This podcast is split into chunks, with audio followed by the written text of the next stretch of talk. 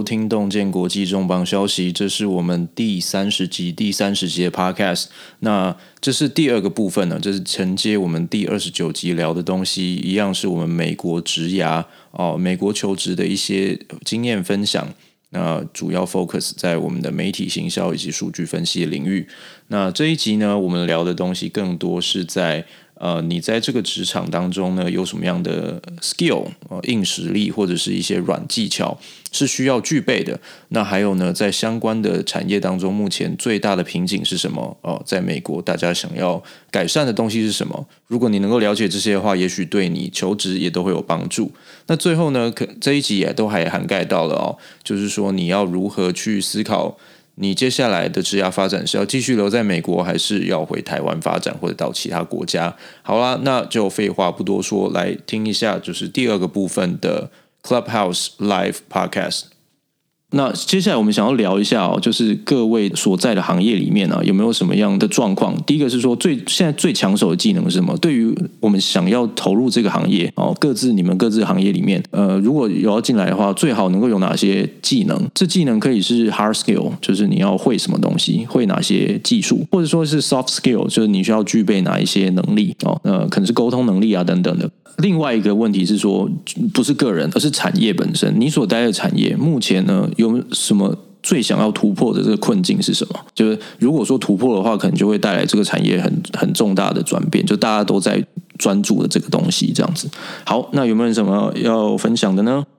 我来分享好了，因为刚刚我们已经讲到，就是跟客户上面的沟通嘛，所以其实呃，在最抢手的技能，就是如果说是以行销或媒体这一方面的话，我觉得沟通真的是一个非常重要的技能。就是你不仅只是要会跟客户沟通，然后同时你也要跟内部的同事沟通。那其实呃，先讲对外的跟客户沟通好了，因为我负责的话，不仅只是说一个客户，可能有时候我们会有呃。汽车行业的客户，有时候会有餐厅的客户，有时候甚至保险、银行都有。那其实，在跟呃客户这样子沟通，其实我们真的就是每天都需要去增加我们自己对各行各业的认知，因为这样子，当你在跟客户沟通的时候，其实呃会比较好了解说，哎，他们现在这个行业的需求是什么，然后他们现在的缺乏是什么，然后站在客户的角度去帮他们设想，甚至还蛮多外国客户是喜欢。就是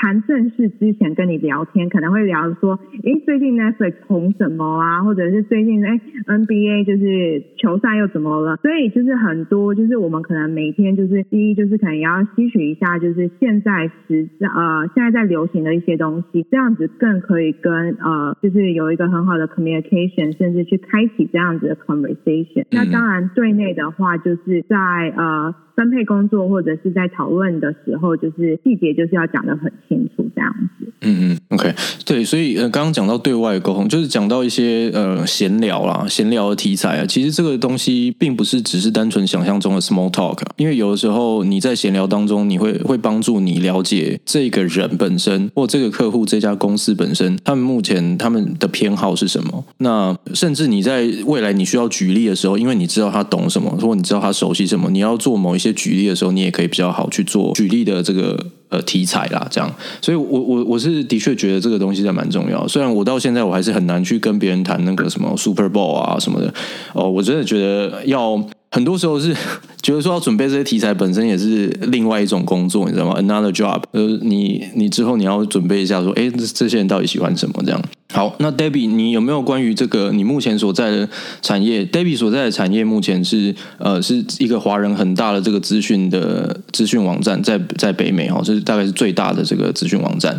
那你们公司是以就是卖广告嘛，就是其他厂商来这里跟你们要要说要打广告或办活动等等的方式，然后来盈利。那从你的角度来看，你有没有看到什么样？就是在你这个产业目前大家都想要突破的瓶颈大概是什么，或面对的挑战是什么？我觉得现在最大的挑战，真的就是呃疫情之后的呃转型，因为呃其实。很多，尤其是美国，因为美国可能没有像台湾跑的在呃电子化或者是在云端跑的那么快，因为台湾创意就是还蛮呃还蛮更新蛮快的。但是在美国的话，其实很多呃像餐厅好了，或者是像一些比较是中阶级的呃公司，他们现在其实面临最大的就是如何把他们的营销带到，就是透过线上的方式来盈利。然后对，我觉得在这一个部分是现在大家都在思考的部分，如何就是全部用电子化的概念，然后用云端的方式去做更多的推广。嗯嗯，所以你们在帮忙的时候，你就需要帮他们想说，如果他们现在要转转往数位化的话，那你广告的方式要怎么样调整？大概是这样子，对吧？对，没错，就是会以不同不同客户的需求，然后去帮他们想数位化的方式去做推广。对，因为我在美国现在看到的状况是这样，就是呃，基本上以前有那种广告看板，那广告看板在特别在纽约都是卖最贵的，那个什么那个 Penn Station 外面，或者是那个 Madison Square 建筑物外面有几几个 building，然后那个 building 上面都超大的，那几乎通常都是苹果买下来，他们钱超多的，全版全部买下来，你走出来看到全部都是苹果的广告。但是在疫情之后呢，这个这些广告完全通通就是还是在啦，还是在，可是就没有人想买了。就我们自己业内的的角度来看，它就完全做了一个转型，完全转到了这个数位化。那另外一个另外一个趋势是这个那个电视，以前呢电视是用 Nielsen，就是它是用那种装黑盒子，那有点像是抽样的这种概念。那就是说你同意说，哎，好啊，你这个要在我家装一个黑盒子，这样你就知道我晚上都看了什么。然后他们在算收视率，那收视。率是一个百分比嘛，所以它最后通常的结果就是这个抽样是有 bias 的。为什么呢？因为会愿意接受你在家里放这个黑盒子，通常都是需要这笔钱，需要这个呃需要这个黑盒子的这个补偿费用。那所以呢，那个收视率通常都会偏向这一这一群人的这个。呃，收视口味。那现在呢，有一个转变是说，大家都往这个 connected TV，就是呃，或者是 addressable TV。那这个意思就是，比如说你看 Hulu，你看 Roku，你看各种机上盒 OTT。或者是说呢，那个美国有这种就是 addressable TV，就是他完全知道你，他是用数位的方式来来看你的收视的这个行为，所以他完全知道你这一户到底看了什么哦，对于这个东西有什么兴趣，所以就不是用抽样的方式，所以变得更加准确。那我这边这样子算是报名牌吗？应该也不算。就是之前呢，上个礼拜五呢，有一家公司叫 Magnite，那再次强调，我们这个不是不是报名牌，然后然后不不包含任何投资建议哦。那这家公司它一天内涨了二十 percent，那原因就。就是因为它的广告体系里面，它纳入了这个就是 connected TV，呃，就是我们的呃电视机上盒进入到他们的广告广告的 scope 里面，所以大家可以对它的这些电视机上盒打广广告了。这样，那就就出现很大的转变了。那这是目前呃呃，我我我自己看到在产业上面的发展。那另外一个另外一个值得关心的是说，那个 cookie list 就是呃，Google 跟脸书哦，还有就是 Google 它在从 Chrome 的地方，他说从此以后要禁止这个 cookie。这 cookie 的意思就是说，它可以追追踪你使用者在这个网站上面看到广告以后的行为，你有没有点下去，你有没有怎么样？点下去之后，你有没有买？好，那现在他不许允许你使用这个 cookie 之后呢？那呃，很多广告就很担心啊，就说，哎，那我以后我就没有办法更精准了，怎么办？哦，这是一个呃，正在很多人都想要解决的问题。那另外就是那个 Apple 跟脸书嘛，就是 Apple 它禁止，它要预设啊，预设让所有的用户，Apple 用户都是预设你是不允许呃其他的 App 做跨 App 的追踪，就是说我用脸书，脸书当然知道我在 App 上面做了什么，就是在脸书上做了什么，但是我。开脸书同时，我跑去其他 App 去查 Google Map，脸书不会知道我在 Google Map 做了什么哦，这是主要的差别。那那这当然有差，因为就脸书就会收到更少的 information 嘛。那呃，其他的 App 也是一样啊。所以这是目前呢非常多呃非常多。的，我们在这业界里面想要急急于想要解决的问题。那如果关于这方面有问题，有想要了解的话，我待待会可以多讲啊。好，那时间关系，我想要再多问一下几个人哦。美辰跟那个 Phoebe，你们有没有什么东西想要跟这个接下来想要进入到你们行业的人聊一聊的呢？到底有哪些技能是最抢手？然后产业当中有什么瓶颈是需要突破的？呃，我先稍微讲一下哈，我觉得。我其实也有一些机会跟刚毕业，我刚前面有提到跟刚毕业的学生，或者是跟工作年资比较比我在更少一点点的朋友们做讨论。那我觉得最常见的一个问题是在于面试的时候不太会包装。这把有点不太像是说那个技能，那有面试技巧也是一种。对，我觉得我刚刚有提到一个嘛，就是我们会倾向于用啊、呃、一股脑的，就是抛出去这种方法，可是事实上应该更有互动性。那我其实有一些小心得啦，有之后有机会也可以再分享，或者是说啊、呃，对，总是有机会可以分享。那还有就是用数字来说故事的能力不没有不一定那么好，因为学校他们不会教这个，这个就已经不是只有台湾人的问题，而是美国很多新毕业的学生这方面也不一定都懂。不过，因为美国人的优势在于他们很多比较积极的学生，因为他们都有很多的实习经验，所以这方面的话，他们的理解是比较快。那回到原本的问题，以资料科学来说，它的领域非常广。那我自己现在的话，我会在这个话题上用两个方法去用一个一条线砍成两半，一个是比较偏分析端，一个是比较偏工程端，就是软体工程端。那如果想要进入分析端的人的话，我觉得笼统的说一句，就是要学会怎么用数字去讲故。那它最重要的一个开头是，你要去了解对于某一个问题，有可能是你在处理的时候会碰到商业问题，你要怎么去定义它的 KPI？那 KPI 就是什么 Key Performance Index，对，嗯，就是怎么去定义说一个东西，你到底要怎么去衡量它的成功率啊？强度与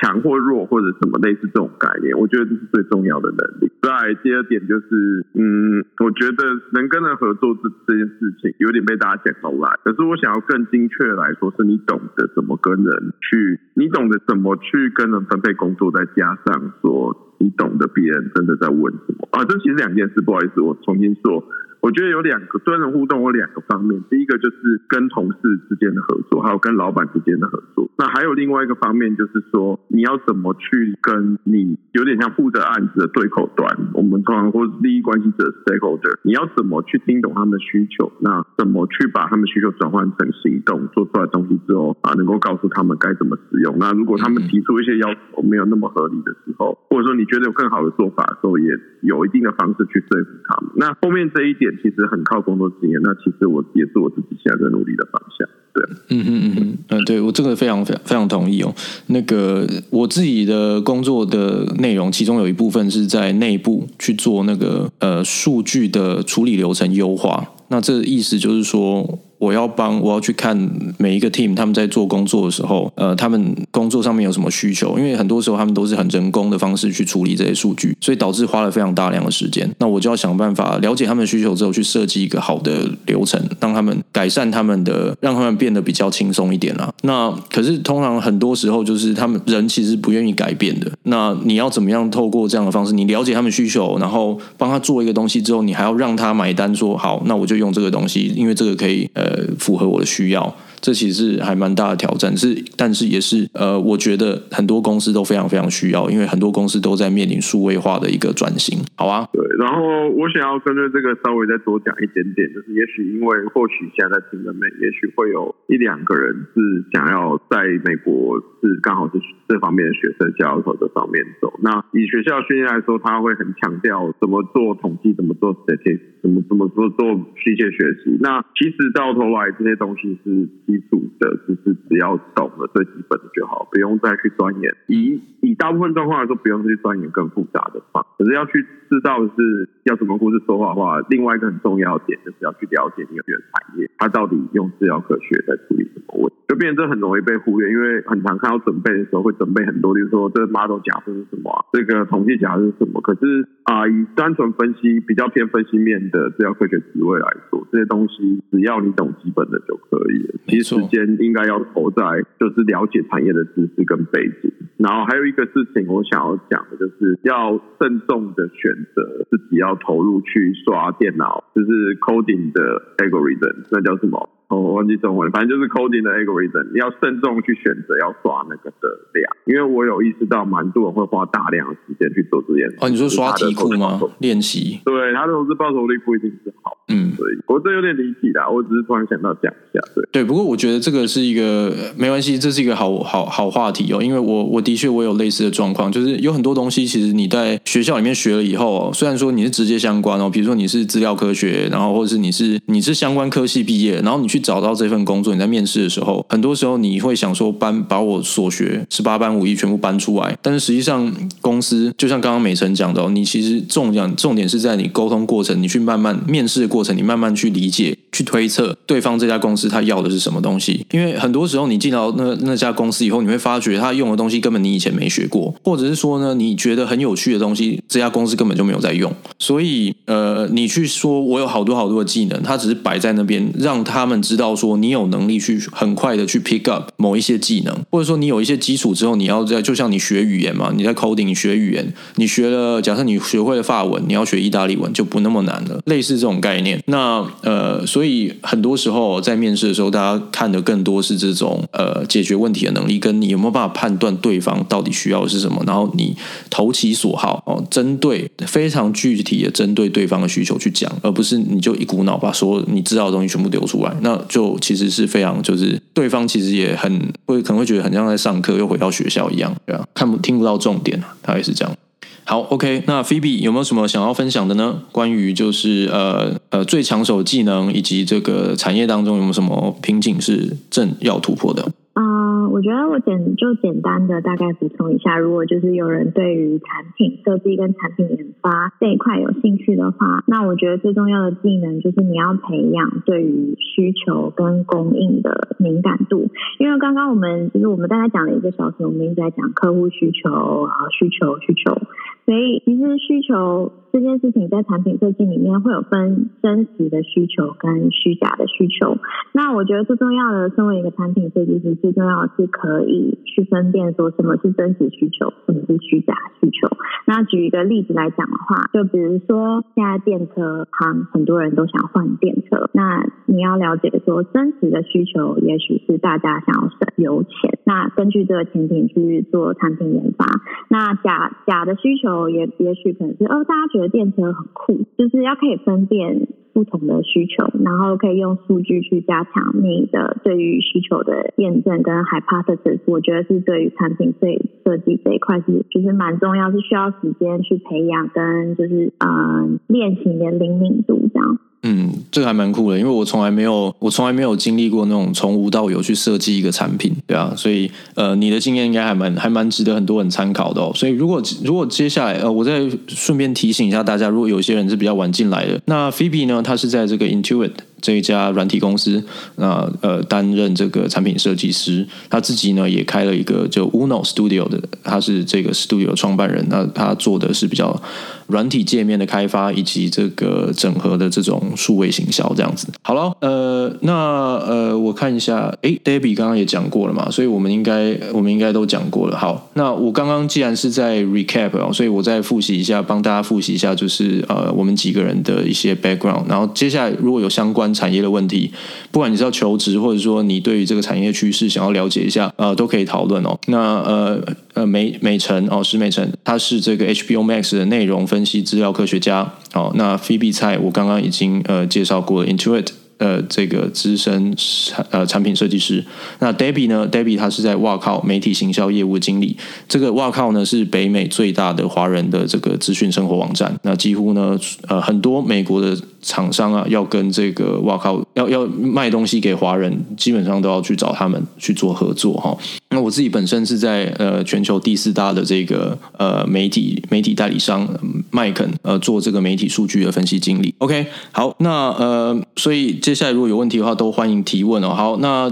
接下来最后最后大概还有呃两三个问题啊。呃，那呃这个问题是这样子，就是说从事这个行业之前，那个脸书上面很多，就是这个行业听过最大的谎言是什么？那那个我看一下，美辰，你要不要先发表一下呢？哦，我觉得，我觉得某种程度上，整个制药科学有点就是一个谎，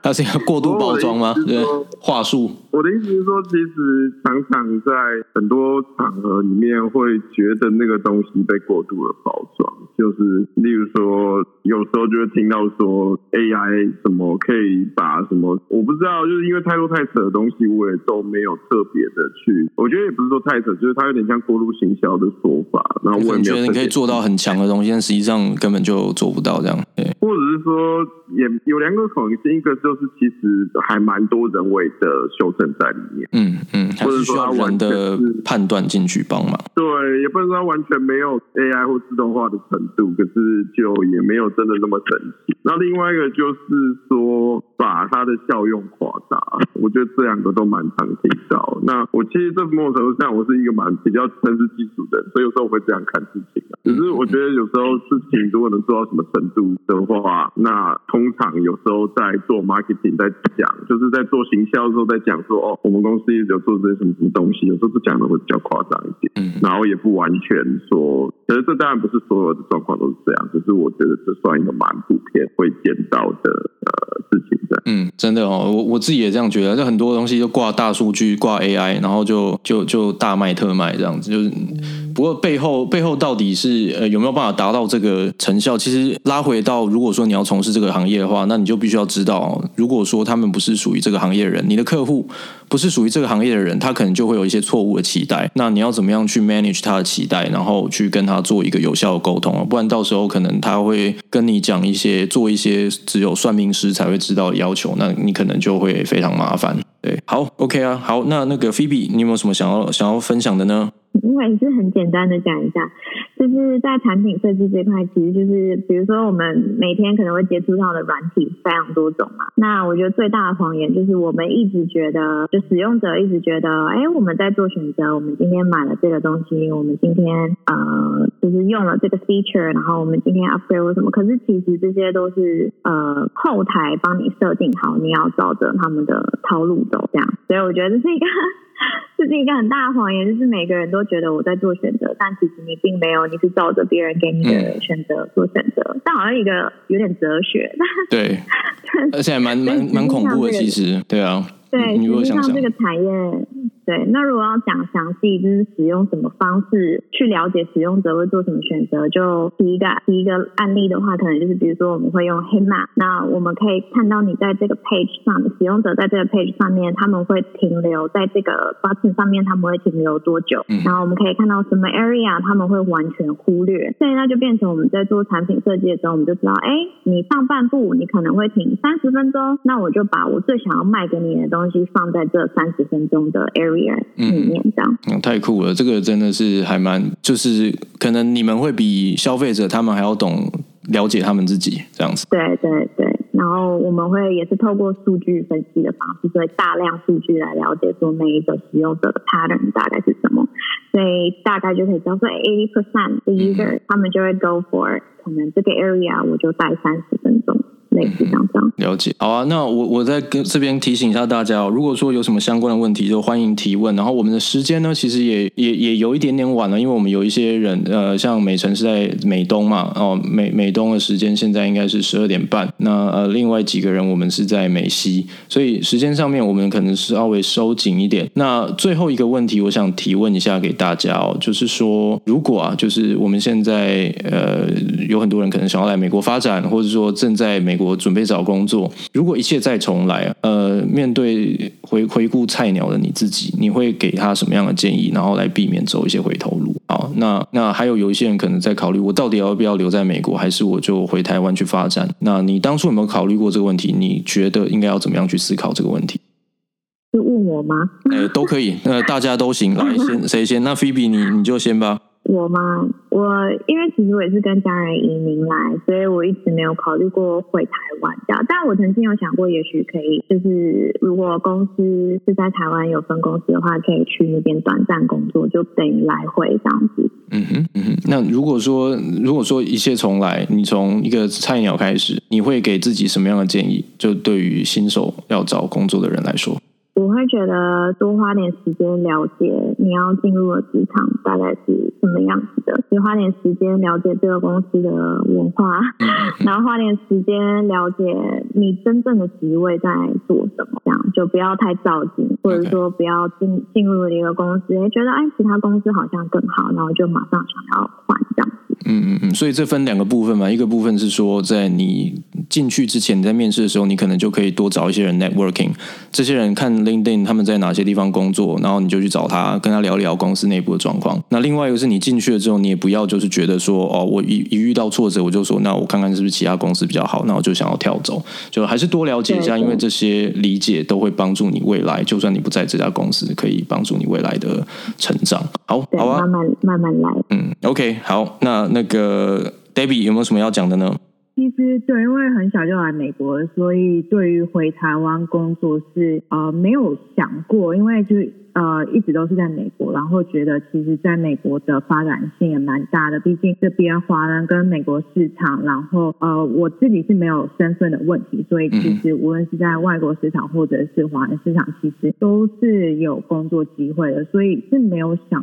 说过要回。嗯嗯，OK，那对菜鸟的你自己，你会给什么样的建议？呃，其实我的建议跟 Billy 蛮像的，真的就是要多了解公司的背景，然后我觉得在进入一家公司之前，可以去问一下，就是曾经可能有离职的员工，或者是呃这家公司有认识这家公司的人，去了解一下他的工作环境，或者是他的呃 company culture 也好，这样子会更呃知道说我们进去之后我们会面对什么样子的挑战。那当然还有就是说，呃很多时候工作只是其实真的就是我们。的一个 career 一个工作，然后该休息的时候还是要休息，不要就是不要想说，因为今天这是一份新的工作，呃，当然你要有热情，但是有时候当我们适当的放松一下自己的话，对于我们整体的工作效率也会更好。嗯嗯嗯，我问的这个部分我稍微补充一下，就是很多人会觉得说台湾很血汗，的确也是台湾的劳动状况条件比较没有那么样的好，保护没有那么样好，但是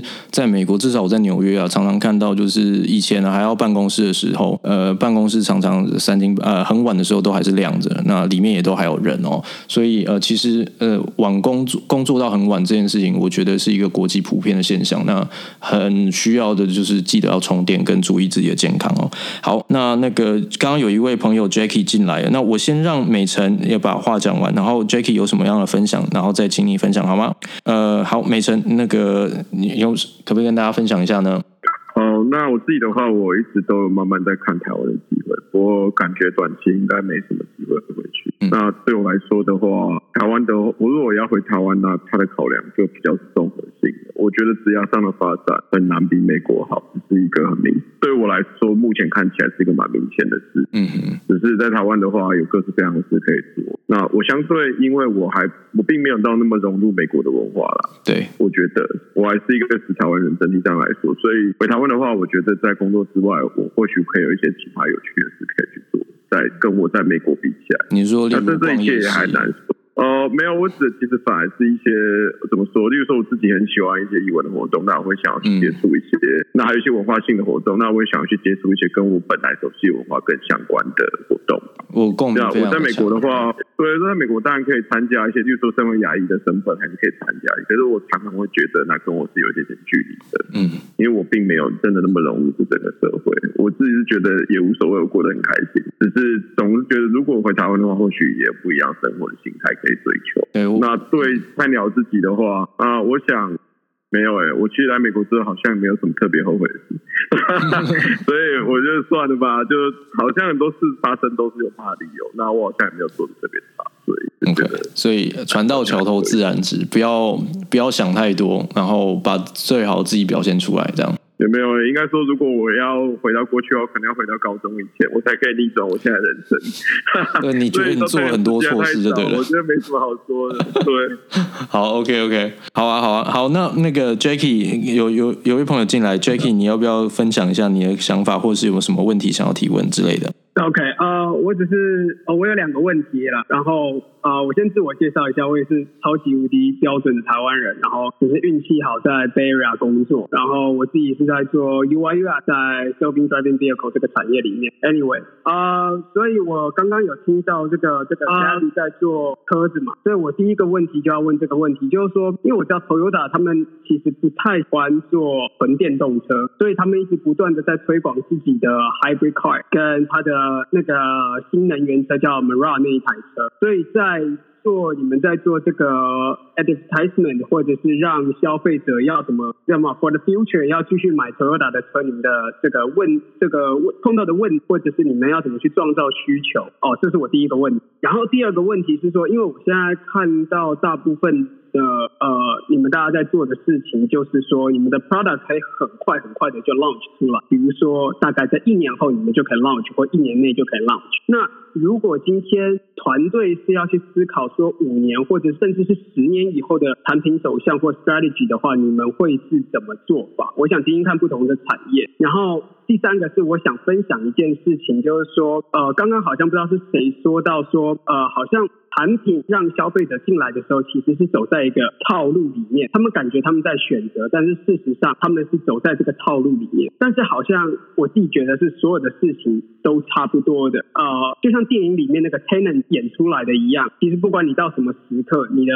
你你都已经被设定在那边。不管你是回到过去，或者是你跑到呃另外一个时空去。所以呃，但是消费者或者是人都是一个启动的。就算你不启动，你也已经启动了那个东西，因为你选。选择不启动，OK，这是我的分享。OK 啊，谢谢谢谢 Jacky。那他问的这两个问题呢，关于这个车子的广告的部分呢，我有一些想法可以回答。那不过我不知道 Debbie 有没有什么想要想要聊的。那 Phoebe 也是哈。那那我知道 Phoebe 你在设产品设计方面可能会有一些心得，也许你也可以回应一下，就是说如果是看比较长远的这种这种产品设计，那可能它的周期或它的因应的方法会是怎么样？好，那这个东西，这个这两个问题我就先这样子 hold 着，因为我们又有那个。呃，博博耀博耀进来，博耀，你有没有什么想要说的呢？或者是有什么问题？哦，嗨，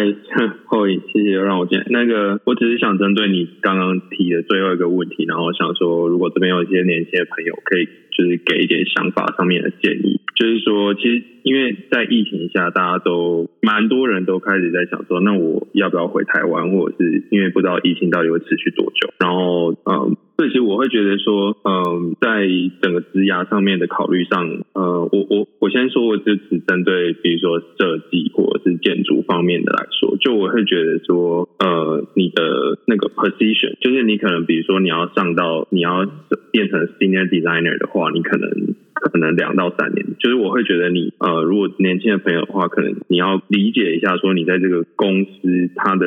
升迁的结构，就是有没有办法带给你呃，在短期，就我会觉得你可能定一个五年的计划或十年的计划，去了解你在这那个职场上，或者在你在在这间公司，你可以走到什么地位。因为当你的第一份工作，它其实会影响非常大到你的下一份工作。嗯哼，那尤其是你如果呃，比如说好了，你如果是一个 junior designer，然后你待了两年，你还是 junior designer，你回到台湾，你要找一份新的工作，人家看你就是从 junior designer 开始，就是虽然有些公司他可能会很呃比较人情的、比较人情化的去看你真的实际上参与了什么 project，然后做到什么程度，但是很多人还很多公司还是在 title 上面会是呃